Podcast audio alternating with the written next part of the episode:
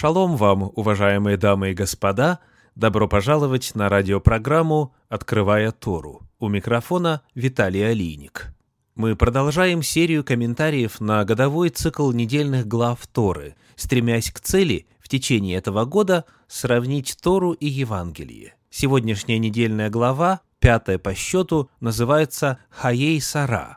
Она находится в книге «Бытие», в книге «Берешит», с 23 главы 1 стиха по 18 стих 25 главы. Книга Бытие 23.1-25.18. Недельная глава называется «Хаей Сара» по первым значимым словам в этой главе. Книга Бытие, 23 глава, 1 стих «Жизни Сариной было 127 лет, вот лета жизни Сариной». В оригинале фраза «жизнь Сары» звучит так «Хаей Сара». Наш комментарий сегодня как раз и будет посвящен Саре. В 23 главе книги «Бытие» в стихах 1 и 2 написано «Жизни Сариной было 127 лет. Вот лета жизни Сариной. И умерла Сара в Кириафарбе, что ныне Хеврон в земле ханаанской, и пришел Авраам рыдать по Саре и оплакивать ее». Сара представляет собой весьма значимую фигуру в иудаизме. Как говорит еврейская электронная энциклопедия, Сара, жена Авраама, первая из четырех прародительниц еврейского народа. Сара – это именно прародительница, праматерь целого народа. В начале нашей недельной главы Торы указывается продолжительность жизни Сары. Она прожила 127 лет. Однако способ обозначения этого промежутка времени в 127 лет в подлиннике очень интересен. Буквально сказано «сто лет» и «двадцать лет» и «семь лет». Как сказано в комментарии Санчина, тот факт, что каждый порядок в числе, указывающем годы жизни Сары, выделен отдельно, требует объяснения. Мудрецы говорят, Сара была так же красива в сто лет, как в двадцать, и в двадцать так же чиста от греха, как в семь. Интересно и значение имени Сары – Согласно еврейской энциклопедии, в соответствии с наиболее распространенной точкой зрения, Сара означает «княгиня», «владычица». В Агаде имя Сара интерпретируется как «княгиня своего народа», а изменение имени на Сару с двумя «р» как наречение ее княгиней всего человечества. Написано в Мидраше Мидраш Раба на книгу Бытие, раздел 47, 1.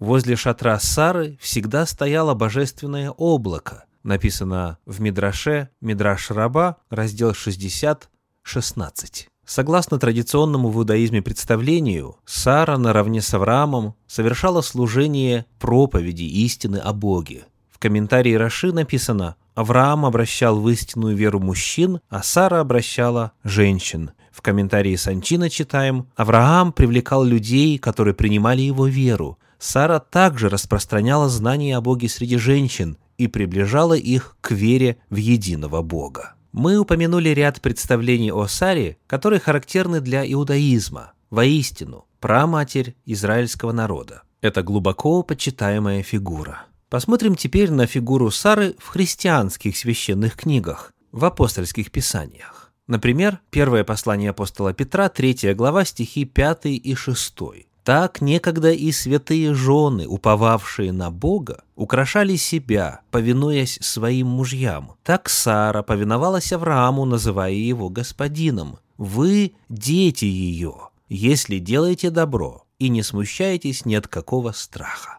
В этих двух стихах содержатся важные утверждения касательно Сары. Во-первых, оценка ее жизни. Сказано «так некогда и святые жены, уповавшие на Бога» так Сара. Сара названа здесь святой женщиной, уповавшей на Бога. Это оценка ее жизни во свете христианских священных писаний. Особое же внимание обращает на себя другая фраза в шестом стихе третьей главы первого послания Петра. Написано «Вы – дети ее». Кому пишет апостол Петр? Кого он называет детьми Сары? Посмотрим на ближайший контекст – первом послании апостола Петра, во второй главе, в стихах 9 и 10 написано «Но вы род избранный, царственное священство, народ святой, люди, взятые в удел, дабы возвещать совершенство призвавшего вас из тьмы в чудный свой свет. Некогда не народ, а ныне народ Божий, некогда не помилованные, а ныне помилованы. Апостол Петр обращается к тем, кто ранее не был народом Божьим, кто был не помилован. Он пишет бывшим язычникам. По своему происхождению это не евреи, не иудеи. Далее в этой же второй главе в 21 стихе написано «Ибо вы к тому призваны, потому что и Христос пострадал за нас, оставив нам пример, дабы мы шли по следам Его». Он обращается таким образом к язычникам, уверовавшим в Иисуса Христа, которые идут по следам Христовым. Таким образом, язычники, уверовавшие в Иисуса Христа, христиане, называются детьми Сары. Согласно христианским священным книгам, Сара является проматерью не только иудеев, но и христиан. Подобно тому, как Авраам назван отцом всех верующих, Сара называется матерью всех верующих. Христианство апостольских писаний смотрит на историю патриархов как на свою собственную и видит себя продолжением этой истории. Посмотрим на еще один отрывочек, в данном случае принадлежащий перу апостола Павла. Послание к Галатам, 4 глава, стихи 22, 23, 28 и 31. «Ибо написано, Авраам имел двух сынов, одного от рабы, а другого от свободной. Но который от рабы, тот рожден по плоти, а который от свободной, тот по обетованию. Мы, братья, дети обетования по Исааку. Итак, братья, мы дети не рабы, но свободной. Свободная в этой истории – это Сара. Рабыня – это Агарь. Мы, братья, пишет апостол Павел христианам, дети не рабы, но свободные. Мы дети Сары. Таким образом, в апостольских писаниях Сара представлена как прообраз и образец для всех христиан. Посмотрим на некоторые уроки из жизни Сары, про матери как иудеев, так и христиан. Первый урок, который мы отметим, это урок веры. В книге «Бытие» в 12 главе в первых четырех стихах написано «И сказал Господь Аврааму, «Пойди из земли твоей, от родства твоего и из дома отца твоего, в землю, которую я укажу тебе. И я произведу от тебя великий народ, и благословлю тебя, и возвеличу имя твое, и будешь ты в благословении». И пошел Авраам, как сказал ему Господь, и с ним пошел Лот. Авраам был 75 лет, когда вышел из Харана. Перед нами обетование о потомстве. В то время, когда Аврааму было 75 лет, Саре было уже 65. Она на 10 лет младше Авраама. Коль скоро Сара прожила 127 лет, время, когда было дано обетование о потомстве, приходилось на середину ее жизни. Если взять среднюю продолжительность жизни женщин в США на 2014 год, она составляет 81 год, то беременность в возрасте 40 лет, половина этого срока, это довольно распространенное явление в США. Однако проблема заключалась в следующем – Книга Бытие, 11 глава, стихи 27, 29 и 30. Вот родословие Фары. Фара родил Авраама, Нахора и Арана. Аран родил Лота. Авраам и Нахор взяли себе жен. Имя жены Авраамовой Сара, имя жены Нахоровой Милка, дочь Арана, отца Милки и отца Иски. И Сара была неплодна и бездетна.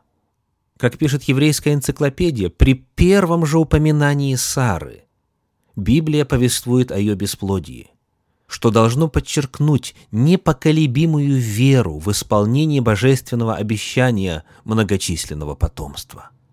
Далее в 17 главе книги Бытие в 19 стихе написано «Бог же сказал, именно Сара, жена твоя, родит тебе сына, и ты наречешь ему имя Исаак, и поставлю завет мой с ним, заветом вечным, и потомству его после него» когда звучат эти Божьи слова, записанные в 17 главе книги «Бытие», Саре здесь уже 89 лет.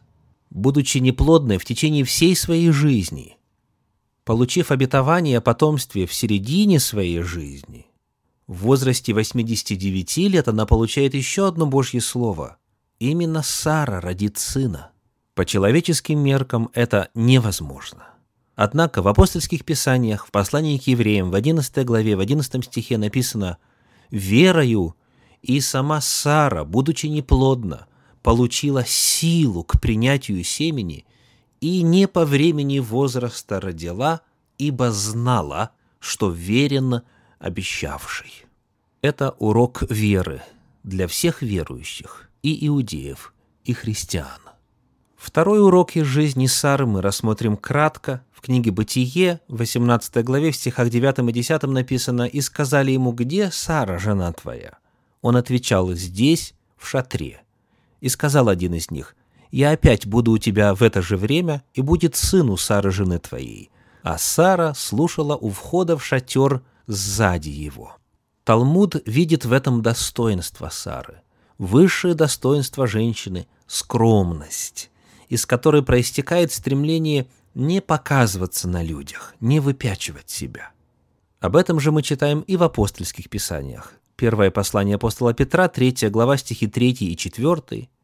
«Да будет украшением вашим не внешнее плетение волос, не золотые уборы или нарядность в одежде, но сокровенный сердце человек в нетленной красоте кроткого и молчаливого духа, что драгоценно пред Богом. Апостол Петр, приводя в пример именно Сару в этом отрывке, повторяет традиционное для иудаизма представление о скромности Сары. Нетленная красота кроткого и молчаливого духа драгоценна и для иудеев, и для христиан, и была явлена в жизни праматери Сары. Итак, вера и скромность – это образец для всех нас. Да благословит Всевышний вас и ваши семьи. Поздравляю с наступающей субботой. Шаббат шалом.